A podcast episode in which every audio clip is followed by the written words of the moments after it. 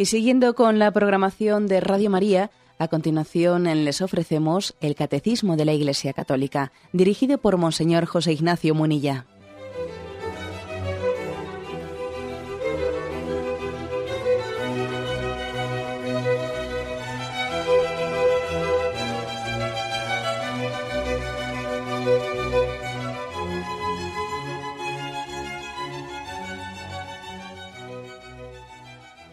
Un cordial saludo a todos los oyentes de Radio María. Un día más, con la gracia del Señor, proseguimos el comentario del Catecismo de nuestra Madre la Iglesia.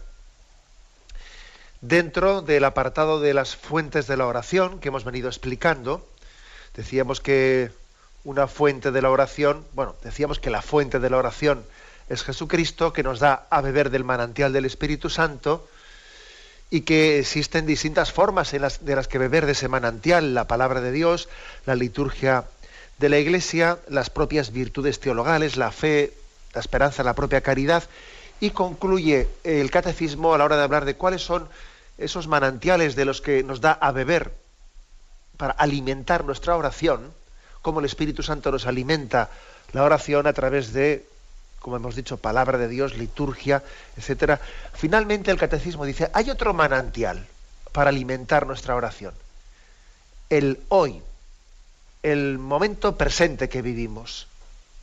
Eh, vais a ver que también nos puede sorprender ¿no? esta afirmación del catecismo, pero así es. Es decir, también nuestra oración se alimenta de vivir este momento presente de nuestra vida, vivirlo pues, desde la luz que el Espíritu Santo nos quiere, eh, nos ilumina en él es a partir del punto, son dos puntos, el 2659 y 2660. Vamos con el primero.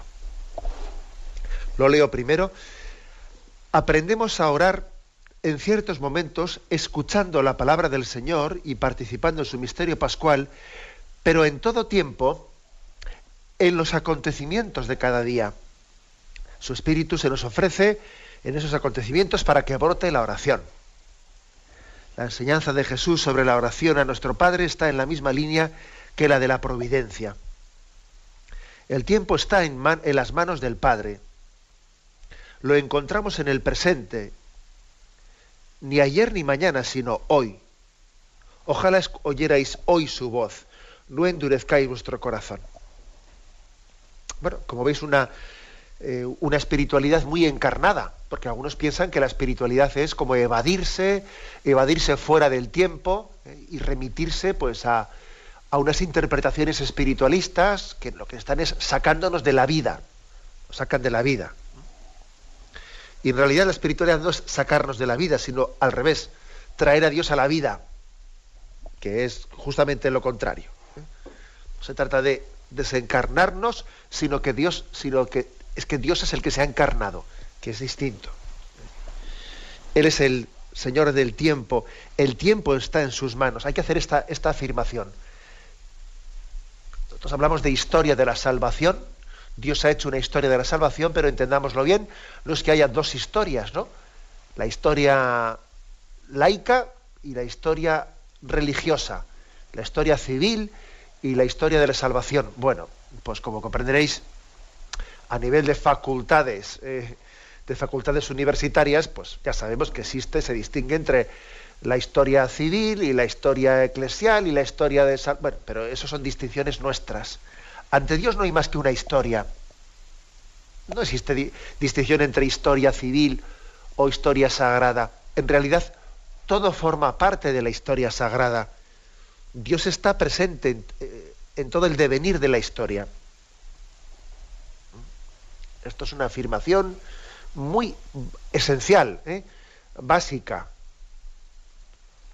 Cuando se habla de la prehistoria, cuando se habla, todo está en la mente de Dios y forma parte de su designio, su designio de salvación. Por eso no tenemos que añorar otros tiempos, no tenemos que estar, no, estar pensando si no, si no estuviese yo aquí, si estuviese en otro lugar, en otra situación. Eh, a, uno, a veces pensamos, ¿no? Parece que yo es que me he equivocado el tiempo en el que he nacido. Tenía que haber nacido en otro tiempo. Porque claro, es que, pues, madre mía, ¿no? ¿Qué tiempo me ha tocado nacer? ¿Qué, tiempo, qué tiempos tan complicados, ¿no? qué tiempos tan recios, decía Santa Teresa. Ahora han pasado 500 años y, seguimos diciendo lo mismo. Bueno, por eso no, añoremos otro momento, vivamos el tiempo presente, ¿eh? porque mm, hay que decir que hoy es día de salvación. Hoy en este momento y este aquí y este ahora, Dios tiene, está integrado en el plan de salvación de Dios. El hombre siempre ha tenido una, tendencia a, intentar, eh, a tener miedo, ¿no? Miedo y entonces a intentar controlar el futuro o intentar eh, huir del pasado. El pasado te atormenta, el futuro te da miedo. vaya dilema, ¿no? Vaya dilema tan, vamos, tan irresoluble. Si el pasado me atormenta, si el futuro me da miedo, ¿cómo salimos de esta? ¿Cómo salimos de esta?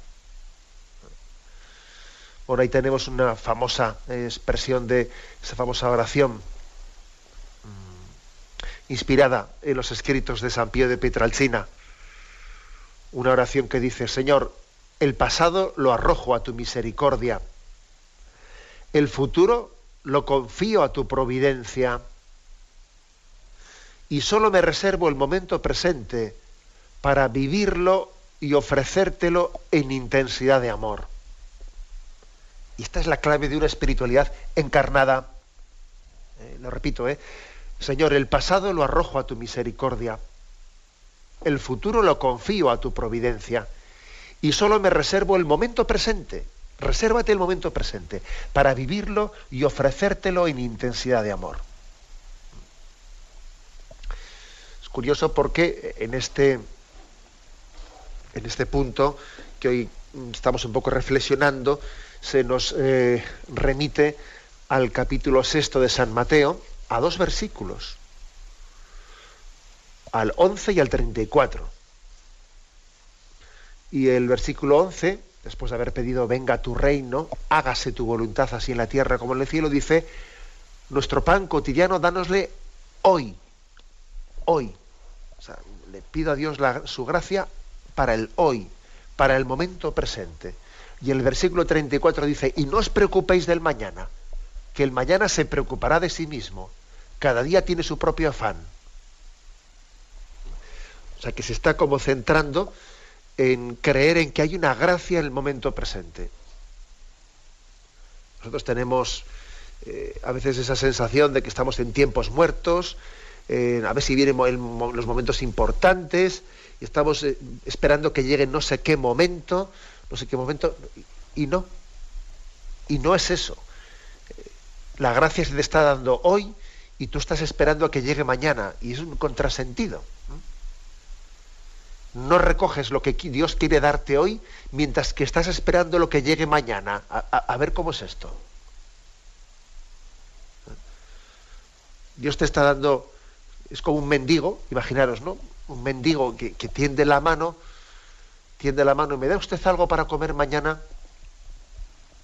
Pero si te lo han dado para comer hoy y lo has dejado ahí sin comer, y tú pides para comer mañana, pero si, pero si lo de hoy lo has dejado ahí. ¿eh? Bueno, pues pongo, ese, pongo eh, ejemplo gráfico para entender por qué. ¿eh?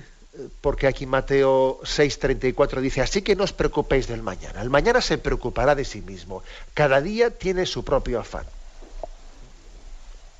Creer pues ¿eh? en, en, que en el momento presente hay una, una, llamada de Dios, una interpelación de Dios a la, a la oración, al encuentro con Dios.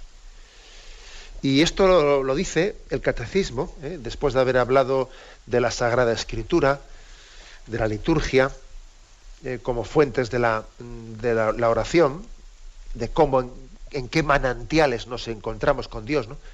Pero aquí resulta que hay otro conducto a través del cual también sentimos las llamadas de Dios. Y ese segundo conducto es el hoy de nuestra vida, o sea, los acontecimientos de la vida. Los acontecimientos de la vida son una llamada de Dios a través de los cuales Él quiere entrar en contacto con nosotros. Sabéis que en hebreo, en hebreo, mm, el término palabra es dabar. Mm, dabar es la palabra. Bueno, pues curiosamente en hebreo, eh, ese término dabar tiene dos significados al mismo tiempo, eh, palabra y acontecimiento. Curiosamente significa las dos cosas, ¿no? Dabar es palabra y dabar es acontecimiento. El encuentro con la palabra, si la palabra es real, es un verdadero acontecimiento. No solo son palabras, palabras, no que son huecas. No, no, no. En el sentido bíblico de la palabra, la palabra es acontecimiento. Y a la inversa, todo acontecimiento mm, es una palabra, se expresa con una palabra. Y con frecuencia la Sagrada Escritura mm, nos, ilumina para que mm, nos podamos interpretar los acontecimientos, los acontecimientos de la existencia con una palabra de sentido, una palabra de explicación, que es como si Dios nos diese luz para entender lo que está pasando. Este, eh, este es, un punto de partida importante. Eh, vamos a ver, ¿cuál es la, verdad básica? La verdad básica, que es eh, quizás yo diría casi la tesis que queremos extraer de este punto de hoy, ¿no? Que no hay acontecimiento en nuestra vida que de una u otra manera no contenga una llamada de Dios. Una llamada a orar, a entrar en contacto con Él. Una llamada a crecer, a madurar, a ampliar la visión de la existencia, una llamada en definitiva a convertirnos, a convertirnos. En todos los acontecimientos de la existencia se esconde una llamada de Dios. O sea que la vida es una escuela, se suele decir eso mucho, ¿no? La vida es una escuela para nosotros somos alumnos en la escuela de la vida. Una escuela que puede ser exigente, difícil, pero que claro, hay que dejarse educar por la escuela de la vida, porque también uno se puede endurecer. Hay gente que se endurece en la escuela de la vida. Y cuando más vives, peor. cada vez sale más endurecido. Sin embargo, el que con confianza y docilidad eh, recibe las llamadas de Dios en la vida, pues avanza mucho. Es un alumno que la experiencia de la vida le ha ido llamando, ¿no? Insisto. ¿eh? Eh, vamos a ver, la verdad básica eh, de este punto del catecismo es que en todos los acontecimientos de la vida hay una llamada de Dios. Hay una llamada de Dios. Y tenemos que aprender a discernirla y a encontrarla. Tenemos un momento de reflexión y continuamos enseguida.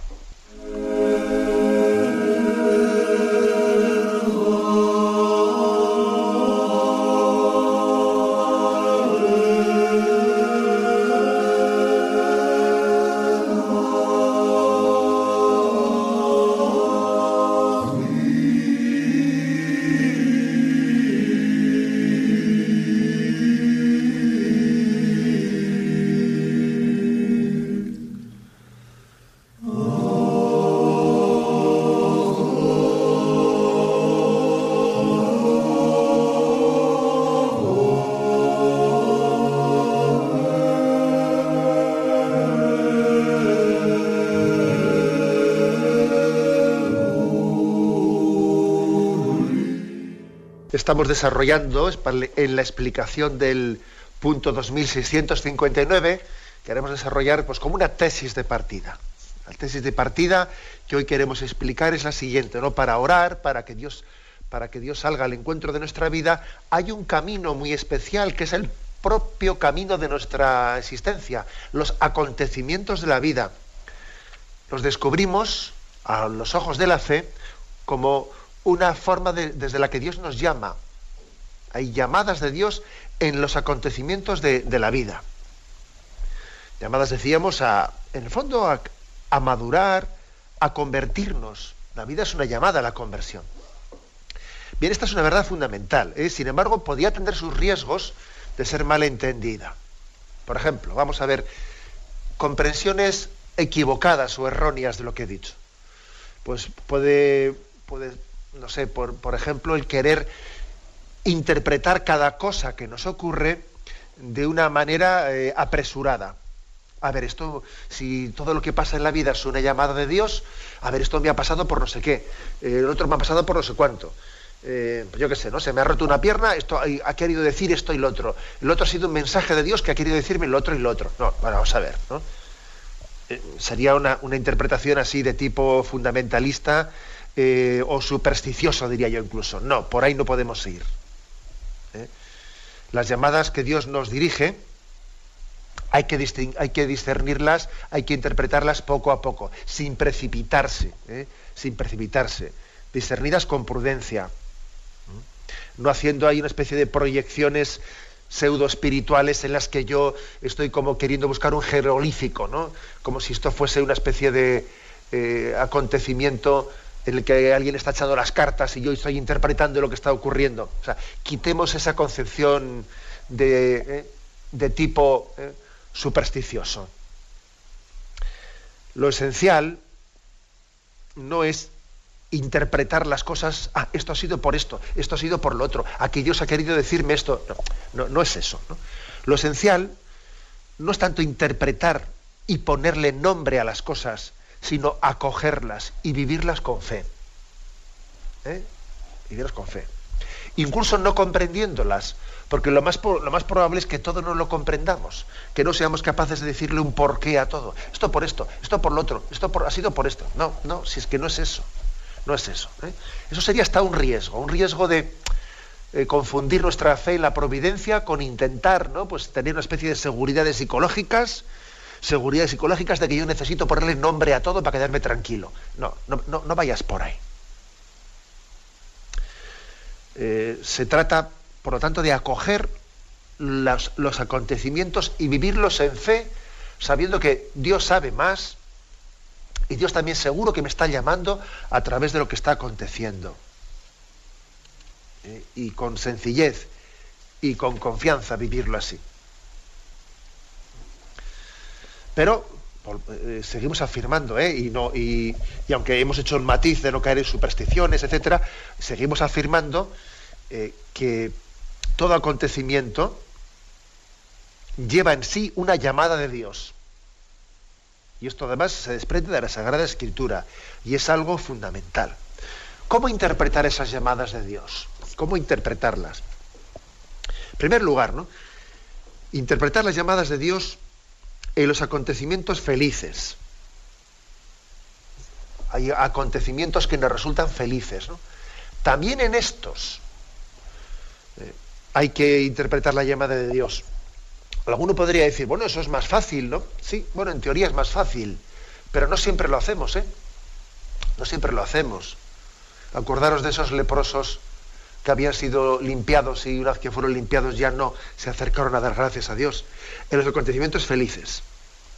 O sea que esos sucesos gratificantes, que a veces son pequeños, a veces son grandes sucesos, eh, son portadores también de una llamada de Dios llamada a la acción de gracias, al reconocimiento. O sea, ¿qué quiere decirme Dios con esto bueno que ha acontecido en mi vida? ¿no? Un acontecimiento gratificante. ¿Qué quiere decirme? Pues quiere decirme que, tengo que ser más agradecido. Quiere decirme que tengo que caerme, caer más en cuenta de lo bueno que es Dios. Y además mi felicidad va a ser muy superior eh, si respondo a esta llamada que hay detrás del acontecimiento positivo. Hay una gran alegría en recibir lo que Dios me ha dado, pero todavía hay una alegría mayor en agradecer a quien me ha dado el don. Tengo que eh, caer en cuenta de ello. Eh, tengo que profundizar mi relación con el donante, ensanchar mi corazón. Y eso todavía, si lo hago así, esto me dispone más todavía a recibir las siguientes gracias, porque dice la Sagrada Escritura, ¿no? que Dios nos da gracia tras gracia, y detrás, detrás de una gracia viene otra, detrás de un don viene otro don. Y muchas veces esa cadena de dones de Dios, pues para que no se rompa, tiene también la condición de que seamos agradecidos. Un don debe de obtener en nosotros un corazón agradecido, un corazón admirado, de admiración, que nos permite recibir el siguiente don. Y porque somos desagradecidos, se interrumpe también, se puede interrumpir esa cadena de dones. O sea que, digamos, hay una llamada de Dios detrás de cada acontecimiento positivo en nuestra vida a ensanchar el corazón, a ensancharlo. Por ejemplo, cuando alguien ha recibido el don de la vida, unos padres jóvenes que han recibido el don de la vida, estoy seguro que detrás de ese acontecimiento están teniendo una llamada de Dios a ser más creyentes en el autor de la vida, a admirarse más de, lo que es la existencia, ¿no? a caer en cuenta que esto es un regalazo, que, que la vida es un milagro. Y eso tiene que ensanchar su perspectiva, ensanchar su corazón, hacerles más disponibles para la acción de gracias. Si igual están tanto alejados de la fe, acercarles más a la fe, por supuesto. Hay una, una carta de Santa Teresita de Lisieux a su hermana Celina, eh, muy, muy curiosa sobre este aspecto, ¿no? que dice, lo que más atrae los dones de Dios es la gratitud. Pues si le agradecemos un beneficio, se conmueve y se apresura a darnos otros diez más. Y si le damos las gracias con la misma efusión, qué multiplicación abundante de gracias. Yo tengo la experiencia. Inténtalo y verás. Mi gratitud por todo lo que me dais ilimitada y se lo demuestro de mil maneras, dice Santa Teresita. Si algo es, desde luego, Santa Teresita es un corazón agradecido, ¿no? Corazón agradecido. Qué alegría tiene que ser para Dios encontrarse con corazones agradecidos, ¿no? Qué gozada. O sea que detrás de los regalos de Dios hay una llamada. Una llamada a confiar más en Dios. Primero es eso, ¿no? A confiar más en Dios entender que lo principal de la vida, que me lo habéis escuchado muchas veces, ya no son tanto los dones de Dios, sino el amor por el que Dios da los dones. No te quedes tú con el regalo, sino mira a la causa última, a la fuente última del regalo, que es el amor. No te quedes con él, con, con solamente con el regalo. Mira a la fuente última, que es el amor. O sea, es una invitación a eso una invitación a ir a la fuente, al amor mismo. Al mismo tiempo también hay, otro, hay otra llamada aquí que está escondida, que es la llamada a compartirlos. Lo que gratis, lo que gratis has recibido, dalo gratis. O sea, cuando alguien ve que Dios le está dando unos dones, que está siendo regalado por Dios, que los acontecimientos de la vida pues le van bien, que son un regalo, algo te estará llamando Dios, ¿no? con toda seguridad te está llamando a compartirlos. Que, que, tú hagas fecundo lo que has recibido para los demás. Que sientas que tienes una responsabilidad, que Dios te ha dado unos dones, que te ha dado unos talentos, que ahora no es cuestión de enterrarlos. Dios te ha, hecho rico para que lo compartas. Una llamada a entregarlos. ¿no? actuar con la misma generosidad con la que, con la que tú has sido beneficiado. Eso es una llamada de Dios. Eso entendámoslo así. Eso se puede aplicar a la fe, se puede aplicar a muchas cosas. Y aquí, pues, ¿no? Algo, algo importante. Bien, pero estamos diciendo que hay una llamada de Dios escondida en todos los acontecimientos. Primero hemos dicho aquí en los acontecimientos felices. Y en los otros también hay llamadas de Dios. ¿eh? en los acontecimientos que son espinas o que los sentimos como espinas, ¿no? En los acontecimientos dolorosos. Ahí también hay llamadas de Dios. Es algo más delicado, ¿no? Hay que hablar de esto con más delicadeza porque también a veces se puede herir, ¿eh? herir personas que están bajo situaciones trágicas y lógicamente hay que tener una prudencia en cómo, cómo te diriges a ellos, ¿no? pero por supuesto que, creemos en que Dios llama en todo. Y puede haber una lista interminable de, decir, bueno, pues Dios en esta situación dura de mi vida me llama pues a tener paciencia, me llama a tener esperanza, me llama a perdonar a quienes me están ofendiendo, a aceptar esta situación. O sea, por supuesto que puede haber un, listado muy grande de cosas, ¿no? Pero lo más importante cuando nos encontramos en una situación difícil no es tanto el, hecho de resolver la situación, ¿eh? que muchas veces, por cierto, no está en nuestra mano resolver la situación, a ver cómo la resolvemos. Hombre, lógicamente hay que intentar resolver los problemas, ¿eh? no estamos aquí evadiéndonos de eso. Uno tiene un problema y lógicamente se hace una pregunta, ¿no? ¿Qué puedo hacer? ¿Qué está en mi mano el poder hacer? Pero muchas veces no, eso no está a mi alcance, ¿no? Y entonces uno también se abre a otra dimensión y dice, bueno, ¿qué, llamada me está haciendo Dios en, en este acontecimiento, ¿no? Y esa llamada es frecuente que no se perciba muy evidentemente, sobre todo al principio, cuando uno está en pleno chaparrón, está en pleno chaparrón y entonces casi con abrir el paraguas tiene suficiente, ¿no? Pero poco a poco podemos y debemos de ir detectando si aceptamos las situaciones, qué es lo que Dios espera de nosotros. Hay llamadas de Dios. Jesús nos dice en el Evangelio, yo soy el camino. ¿eh? Y entonces, si Él es el camino, la verdad y la vida, desde la luz que nos da, entendemos que en todo lo que acontece también hay como, es como son, si fuesen llamadas, ¿no?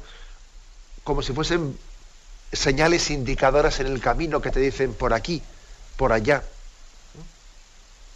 Jesús te va orientando en medio de situaciones complicadas y te dice, ve por aquí, ve por allá. La intervención divina en nuestra vida pasa sobre todo por la conversión, por, por la llamada a la conversión. Casi siempre que acontece un acontecimiento duro en nuestra vida, yo estoy convencido que hay una llamada a la conversión. Lo que ocurre es que nosotros a veces nos escapamos de esto, ¿no? Y entonces mm, ocurre algo duro en nuestra vida. ¿Y por qué me pasa a mí esto? Eh, ¿Cuándo va a pasar este momento duro? A ver si pasa esto y comenzamos a tener suerte. Eh, quién tiene la culpa de que esto me ocurra a mí. O sea, casi siempre, digamos, nos refugiamos en otro nivel, ¿no? En otro nivel de preguntas. ¿Por qué me pasa a mí? ¿Por qué todo me toca a mí? ¿Por qué tal? ¿Por qué cual? ¿No? Bien, pero que es que hay que trascender ese tipo de preguntas, que serán legítimas, pero que muchas veces es eh, perder el tiempo hacerlas, perder el tiempo. Hay que trascender estas preguntas. Todas cosas porque muchas veces no tienen respuesta. y la salvación, sin embargo, se, debe frecuentemente ¿no? a la capacidad de hacerse otra pregunta. ¿Qué es lo que espera Dios de mí en todo esto? Vamos a ver. ¿eh? Y en medio de todo este lío que estoy padeciendo, en medio de tal, ¿qué espera Dios de mí? Vamos a ver. Esto es la clave. Porque aquí hay una llamada, una llamada a la conversión que es, que, es la determinante en la vida. ¿eh? Esta, esta es la clave. Es otra dimensión Aquí podemos decir que mm, hay una, en medio de los acontecimientos naturales, hay también una llamada sobrenatural.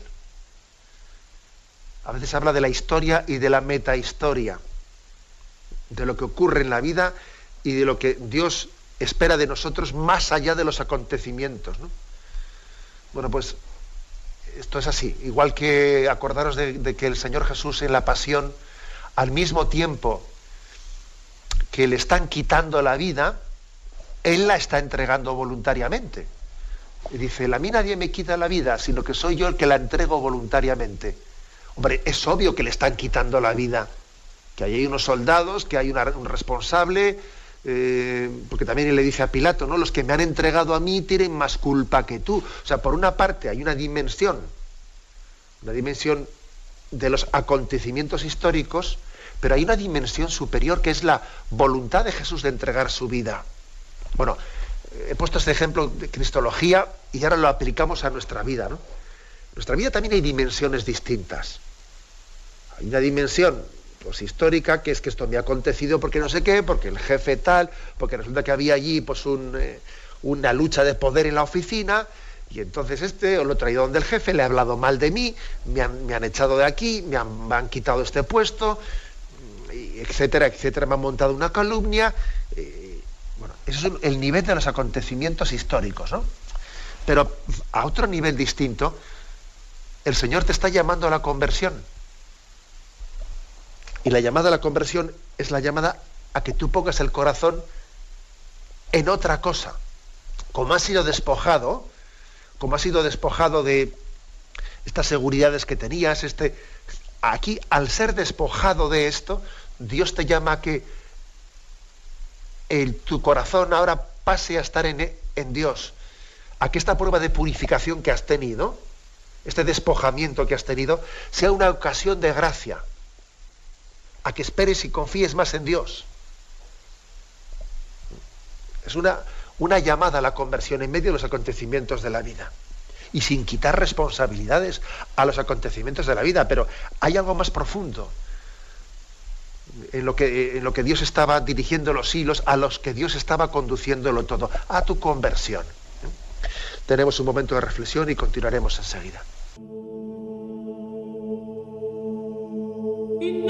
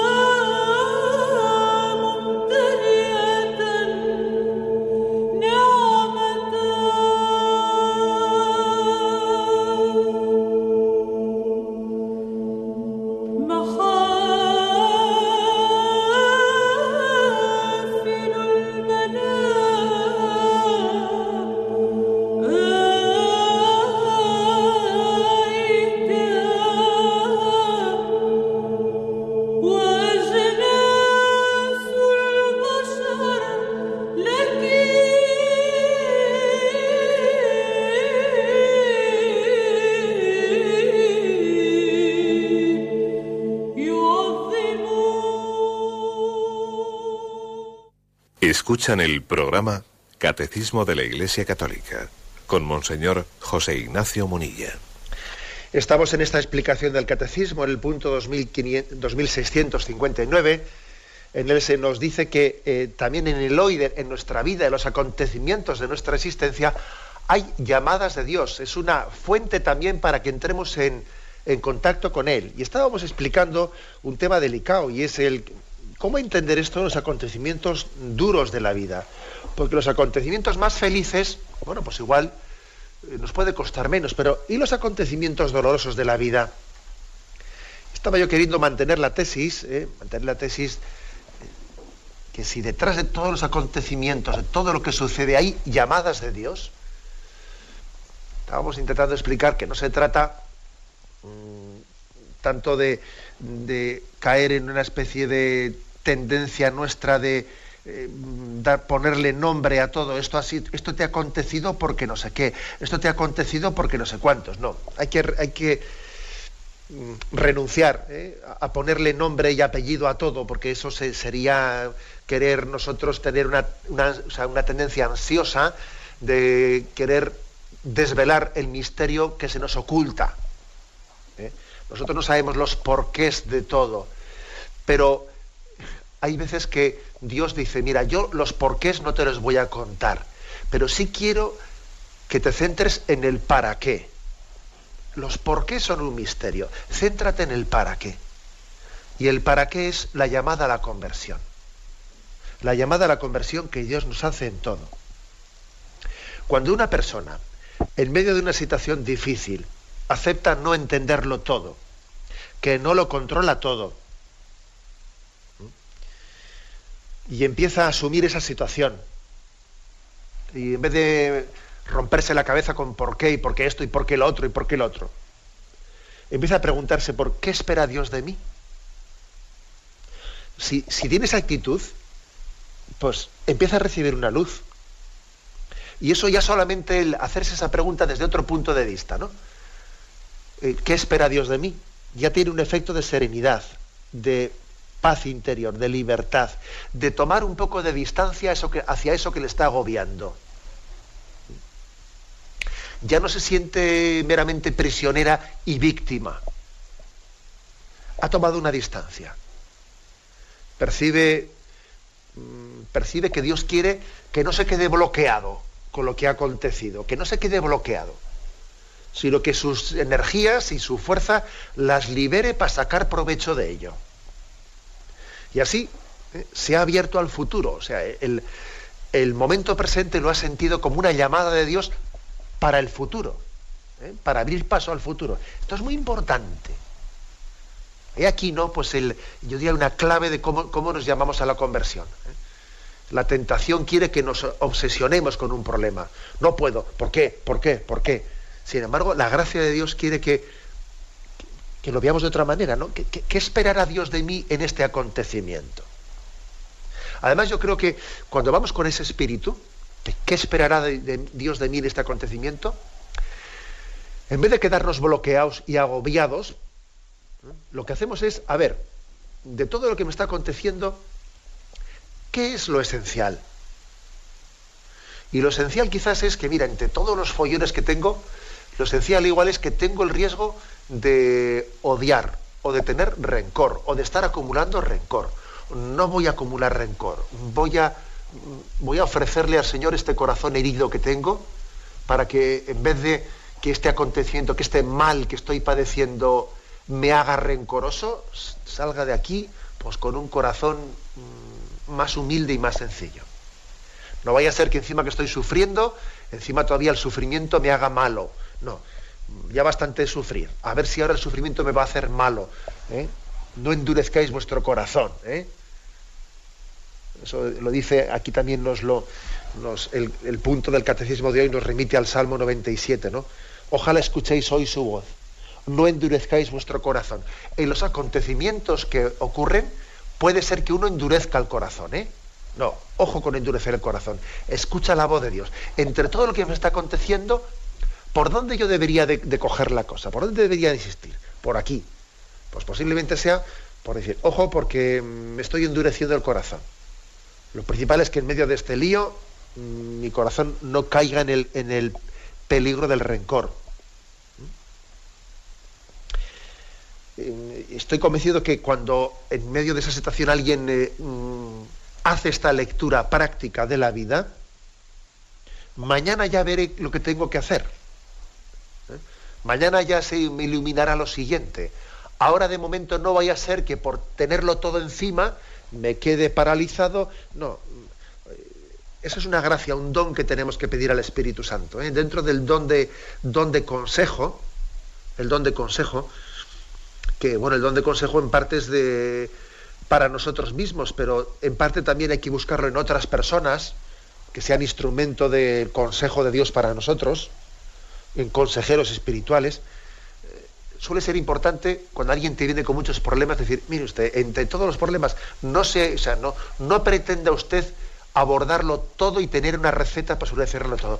Ahora de momento, su corazón, que no se agríe, que no se amargue. Eh, pide usted la gracia de, de tener un, un, corazón capaz de trascender esta situación. A esto me estoy refiriendo, ¿eh? con decir, a ver, ¿cómo, ¿cómo interpretamos las llamadas de Dios en la vida? A esto le llamo yo la llamada a la conversión, a ver las cosas con otra distancia. Y entonces, ¿qué ocurre? Que en medio de estas pruebas de la vida, uno dice, oye, que al final la vida uno es feliz o no es feliz, pues no porque esto o lo otro o lo otro me salga bien o me salga mal. No, al final uno es feliz por cosas más determinantes. Pues por, porque entiende que está respondiendo a un amor de Dios, que está respondiendo a un amor de los que, de los que me rodean, que incluso aunque los que me rodeen me fallen, Dios me quiere incondicionalmente y me llama a tener misericordia con los que me están fallando y así le entenderé a Dios, que tiene paciencia conmigo a pesar de todo lo que le estoy fallando. ¿eh? Hay llamadas pues a la conversión. ¿eh? Por resumir todo lo que hoy estamos diciendo ¿eh? en una palabra, en las circunstancias problemáticas, lo que hace avanzar no es tanto la búsqueda de soluciones, como la escucha de las llamadas que Dios hace, que se nos dirigen al fondo de la cuestión. ¿eh? Lo que os he dicho antes que, a ver, no se trata de buscar un recetario, un recetario, ¿no? esto me pasa por esto, esto me pasa por lo otro. En esto Dios ha querido decir, no, no se trata tanto de buscar respuestas, cuando de atender a las llamadas de Dios. Lo que se ha dicho de que no es tanto los porqués, sino los para qué. Dios me llama a la conversión, me llama a ampliar mi horizonte. Escucha Israel, ¿eh? escucha la llamada que Dios te está haciendo en este momento de tu vida, la llamada a la humildad, a relativizar cosas. Casi siempre la llamada a la conversión suele ir unida a la llamada a relativizar tus, tus agobios. Porque uno necesita relativizar para convertirse. Relativizar lo que tú te pensabas que era, ¿eh? no, y luego te das cuenta, pues es que, que tienes una ocasión de que relativizando eso, te das cuenta que lo importante solo es Dios. Y que poniendo tu corazón en Dios, ahí está tu felicidad. Es imposible convertirse sin relativizar. Relativizar agobios, relativizar problemas. Relativizar es muy importante para llegar a la conversión del corazón. Es decir, que no pasa nada, ¿eh? que no pasa nada. Además en, en, todo lo que pasa está la mano de Dios, ¿no? Muy importante. Hay que pasar de nuestra pregunta a la pregunta de Dios.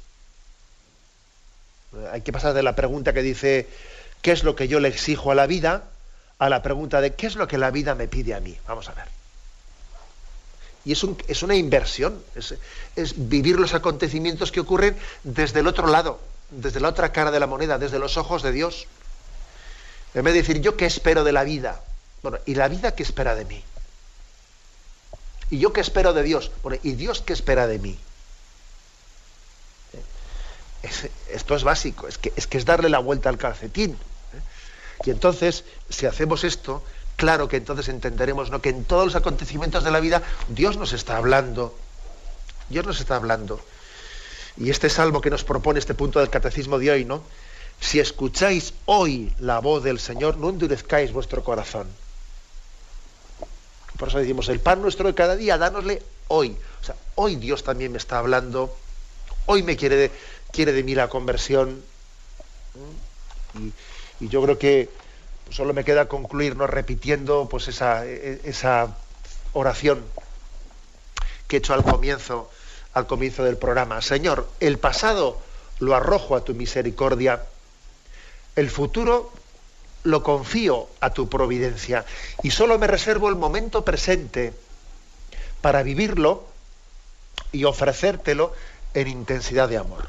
¿Eh? Lo dejamos aquí y damos paso a la intervención de los oyentes. Podéis llamar para formular vuestras preguntas al teléfono 917-107-700. 917-107-700.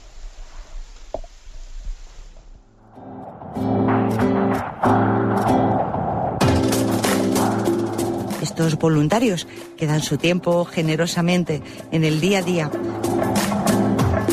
Un cordial saludo a todos los oyentes de Radio María. Un día más, con la gracia del Señor, proseguimos el comentario del Catecismo de nuestra Madre la Iglesia.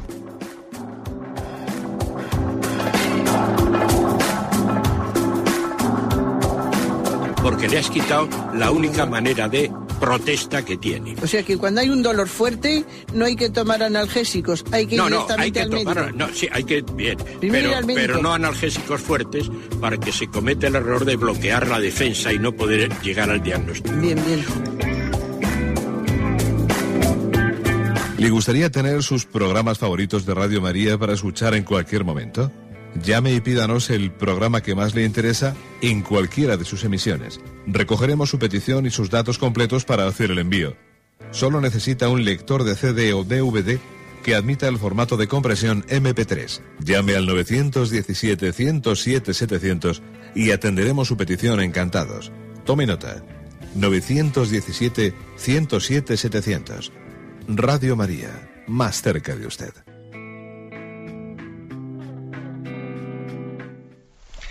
Sí, buenos días, ¿con quién hablamos? Hola, con Juan. Adelante, Juan, le escuchamos. Hola, muchas gracias. Yo quería que me aconsejara, o sea, de su sabiduría y tal. Eh, mira, resum- mira, resumiendo, es, eh, o sea, que yo eh, siempre he sido creyente, pero hace pues unos años, pues 10 o 12, pues me aparté, yo sentí, o sea, me aparté un poco de Dios y tal, a raíz de que mi padre pues tuvo un accidente y tal. Y no sé, a raíz de, de tres, cuatro meses, pues yo en un peor momento me quedé en paro, varios problemas, pues yo sentí como ganas de llorar un día y, me di cuenta realmente, pues ese llanto, pues yo sentí que era de, lo alejado que había estado de Dios, me sentí como culpable, pero al mismo tiempo de, de alegría, pues pues haberme reencontrado y no sé cómo decirlo, un momento de lucidez o no sé qué, no sé cómo explicarle. Pero a raíz de entonces pues siento la necesidad pues de retomar otra vez lo que dejé hace años, pues de ir a misa, de confesarme, de, orar otra vez y no sé, eso no se lo contaba a nadie porque es que no sé qué he debido. Eh, me he sentido como perdido, pero al mismo tiempo de, y claro, yo, pues esto no sé contar solo a alguien porque pueden pensar, pues está perdiendo el juicio, pero yo me siento más lucido que nunca, no sé cómo explicarle. Y como si estuviera perdido mucho tiempo y necesito otra vez la necesidad de, de retomar todo todo lo que perdí pues hace años y y que usted pues, con su sabiduría pues me, aconsejar yo creo que usted mire aquí estábamos hablando en el programa de hoy de las llamadas de Dios en los acontecimientos de la vida no de las llamadas.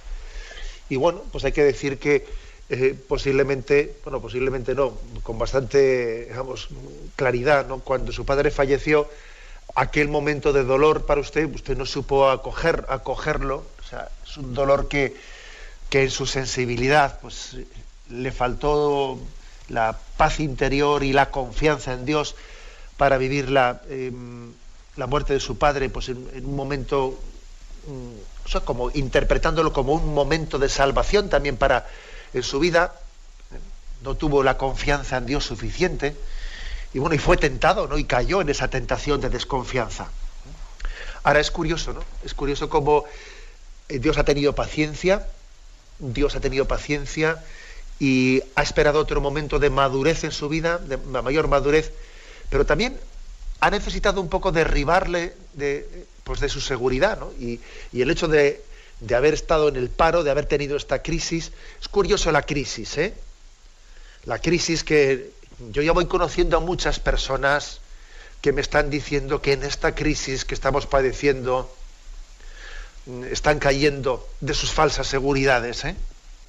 Las crisis y las crisis económicas y los momentos duros son momentos en los que Dios también sale al paso de nuestra vida y nos derriba de nuestras falsas seguridades porque digamos el bienestar fácil es que es una, un autoengaño muy grande, muy grande, ¿no? Entonces, bendito sea Dios que también se ha servido de esta situación para que usted también rompa con esas falsas seguridades y caiga en cuenta y diga, pero, vamos a ver, pero mm, el sentido de mi existencia, ¿cuál es? No? Entonces, a mí lo que más me parece que es una, lo que más me ha, me ha llamado la atención del testimonio que nos ha contado, que para mí es un signo de autenticidad, es esa sensación que usted ha vivido de tener dolor por el tiempo perdido, pero al mismo tiempo una alegría muy grande, ¿no? Por haber tenido un encuentro. Esa mezcla de, dolor, de contrición y alegría. No se sabe si lloro de pena o lloro de alegría. Y más bien de, más bien de lo segundo, ¿eh? más bien de lo segundo. El dolor de los pecados se confunde con la alegría de, la esperanza de lo que, del futuro que Dios nos abre. ¿no? Es una auténtica llamada a la conversión. ¿eh? Por supuesto, como usted dice, el mundo pensará que usted ha perdido el juicio, ¿no? Pero a esto se le llama, a esto se le llama ni más ni menos que escuchar la voz del Señor que sale al paso de nuestra vida. Y esto acontece además en un momento en el que todo es secularización, que parece que nos estamos alejando de Dios, que todo es remar en contra de la religiosidad, pero mire, al mismo tiempo Dios sigue haciendo su trabajo. ¿eh? Y mientras que muchos se alejan de Él y las iglesias se vacían, usted sin embargo ha escuchado esa voz. ¿no? Luego Dios sigue llevando adelante la obra de salvación en medio de este tiempo de crisis, que no se nos olvide eso. Damos gloria a Dios por ello. Adelante, escuchamos al siguiente oyente. señor? Sí, le escuchamos. buenos días. Mire, hoy estas palabras que ha, dicho usted ha sido, bueno, para mí bastante... Me, me entraron en el corazón. Eh, yo le quería decir, cuando yo estaba trabajando me, me despidieron del trabajo. Entonces, mm, bueno, es que se me cayó el mundo encima. No entendía yo el por qué. Yo le preguntaba el por qué no me despedían, a ver si había dicho yo algo mal o tal. Y dice, no, no, es que ustedes, bueno, reducción de plantilla. Eh, al poco tiempo mm, yo encontré que el Señor quiso que, digo, Dios mío, quiso que me despidiera, porque así estaba como, estoy más cerca del Señor, mm, creo yo, en mi poco entender, mm, porque ahora estoy como, voy a misa incluso cada día y me siento como, como más cerca del Señor.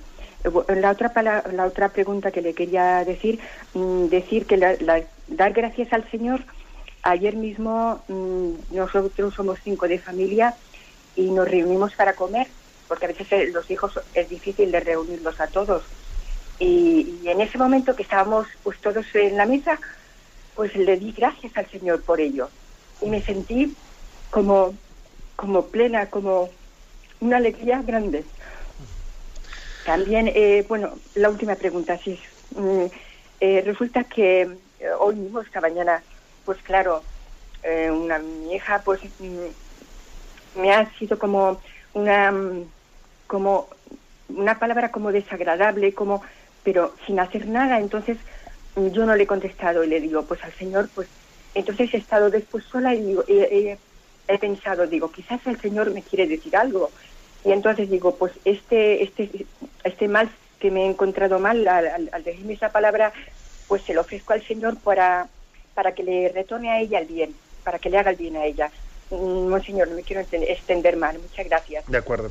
Bien, yo creo que eh, esta especie de tesis ¿no? que hemos querido mantener hoy, que hay llamadas de Dios eh, detrás de cada acontecimiento, obviamente no hay que interpretarla en ese sentido de decir, ah, pues entonces Dios me ha mandado eh, pues al paro. No, o sea, Dios lógicamente no le ha mandado al paro. Hay acontecimientos humanos que tienen sus propias leyes de explicación pero es verdad que hay un plan de salvación por encima de los acontecimientos humanos. Entonces, claro, una persona que va al paro, porque hay una reducción de plantilla, de repente, pues tiene, tiene una llamada, por ejemplo, a la austeridad, a vivir eh, pues de una manera más austera. Y en el caso de usted, también usted ha descubierto decir, y el Señor me llama a tener más tiempo para estar con Él más tiempo a la intimidad, porque a veces también el trabajo eh, pues, tiene un peligro de, tenernos eh, la, mente absorbida en lo, en lo que es circunstancial. Y esa misma emoción que usted sintió ayer al ver a toda la familia reunida y esas gracias que le dio a Dios por decir, eh, está la familia unida, pues es posible que esa sensibilidad mayor que tiene ahora para agradecer a eso, lo tiene gracias a que en la situación de paro en la que está, se centra más en lo esencial. Porque uno está todo el día trabajando y, entonces seguro que se fija menos en eso y se fija más en lo otro y tengo que preparar esto. digamos que en las pruebas, en las pruebas de la vida, tenemos una llamada a fijarnos y poner el corazón en lo esencial, en lo esencial, en lo fundamental, ¿eh? en el amor de Dios, en el don de la familia. ¿eh? Todas las pruebas de la existencia son una llamada a relativizar lo relativo y a darle valor a lo fundamental. Adelante, hemos pasado en la siguiente llamada. Buenos días. Mm, sí, eh, adelante, le escuchamos. a mí, ¿verdad? Sí, le escuchamos. Adelante. Sí, mire, yo es que quería darle las gracias porque yo mm, hace cuatro meses me quedé viuda y después de 55 años de casada, un marido muy bueno, y yo siempre me, me preguntaba el por qué y ahora ya no me lo pregunto porque tuvo una enfermedad por la cual pudo haber sufrido mucho, mucho, mucho, mucho. Y cuando tengo muchas ganas de llorar, lo que hago es darle gracias a Dios. Y darle gracias por, porque pudo haber pasado mucho. Y no lo pasó, se lo llevó rápido, poco menos de un mes. Y, y nada, para aclararle a usted que me ha hecho mucho bien su, su charla de hoy. Una de las cosas que más, eh, que más impresionado a muchos oyentes, ¿no? Eh, recuerdo que hace poco hice yo una lectura aquí del testamento, de varios fragmentos, ¿no? De, cartas de Santa Bernadette, de la Santa mm, a la que la Virgen de Lourdes se le apareció. Y me acuerdo que más de un oyente me ha dicho, ¿no? Pues que le impresionó escuchar la acción de gracias de ella en medio de las dificultades, ¿no? Porque por lo que se burlaron de mí, te doy gracias. Por la situación de, persecución e incomprensión, te doy gracias. Porque a nuestro padre le acusaron de ser el ladrón en el molino, ¿eh? pensando que él había robado, te doy gracias. Porque, y, era impresionante ver la acción de gracias por una retaila de acontecimientos teóricamente muy duros, ¿no? Entonces, ¿eso cómo se entiende? ¿Cómo usted puede también dar gracias en medio del fallecimiento de su marido? Bueno, primero, pues porque la muerte ha sido llevadera, ¿eh? porque la muerte es un trago duro y usted dice, bueno, mm, podría haber sido muchísimo más duro y Dios me ha dado la gracia de hacerlo llevadero, de beber ese cáliz. ¿eh? El Señor me ha dado la capacidad de beber el cáliz sin que se me atragante, ¿no? que ya es un don. Pero además vuelvo a, la tesis eh, fundamental del día de hoy, que es que además lo acontecido a usted le llama, le llama la conversión y le llama a poner el corazón en lo esencial. ¿Y qué es lo esencial para usted? Pues lo esencial para usted es que usted también va camino del cielo y que usted está llamado a unirse con su marido y que usted a él no le ha dicho adiós, sino que le ha dicho hasta luego. Hasta luego le ha dicho. Y eso es lo esencial. Esa es la llamada principal que Dios le hace en ese acontecimiento y a vivirlo con paz, ¿eh? con paz y plena confianza. Me despido con la bendición de Dios Todopoderoso, Padre, Hijo y Espíritu Santo. Alabado sea Jesucristo.